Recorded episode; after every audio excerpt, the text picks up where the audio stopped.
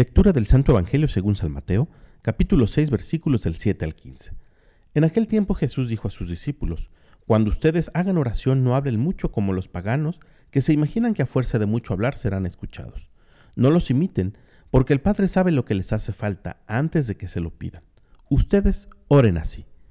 Padre nuestro que estás en el cielo, santificado sea tu nombre. Venga tu reino, hágase tu voluntad en la tierra como en el cielo. Danos hoy nuestro pan de cada día. Perdona nuestras ofensas como también nosotros perdonamos a los que nos ofenden. No nos dejes caer en tentación y líbranos del mal. Si ustedes perdonan las faltas a los hombres, también ustedes los perdonará el Padre Celestial. Pero si ustedes no perdonan a los hombres, tampoco el Padre les perdonará a ustedes sus faltas. Palabra del Señor.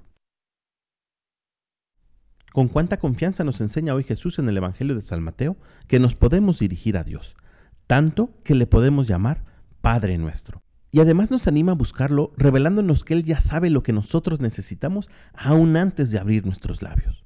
En ti y en mí está aprovecharnos de ese gran amor que tiene Dios para cada uno de nosotros.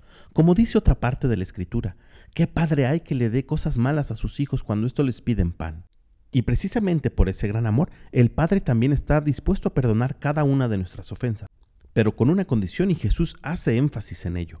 Si ustedes perdonan las faltas a los hombres, también el Padre Celestial los perdonará. Así que sin importar cuánto duela o cuánto nos cueste, estemos dispuestos siempre a perdonar, sabiendo que el perdón es un don de Dios y solo con su ayuda podemos lograrlo. Pidámosle hoy al Espíritu Santo que nos conceda la gracia de tener confianza en nuestro Padre, que sabe nuestras necesidades y que está siempre dispuesto a perdonar. Que nos dé a nosotros la fortaleza para saber perdonar a aquellos que nos ofenden.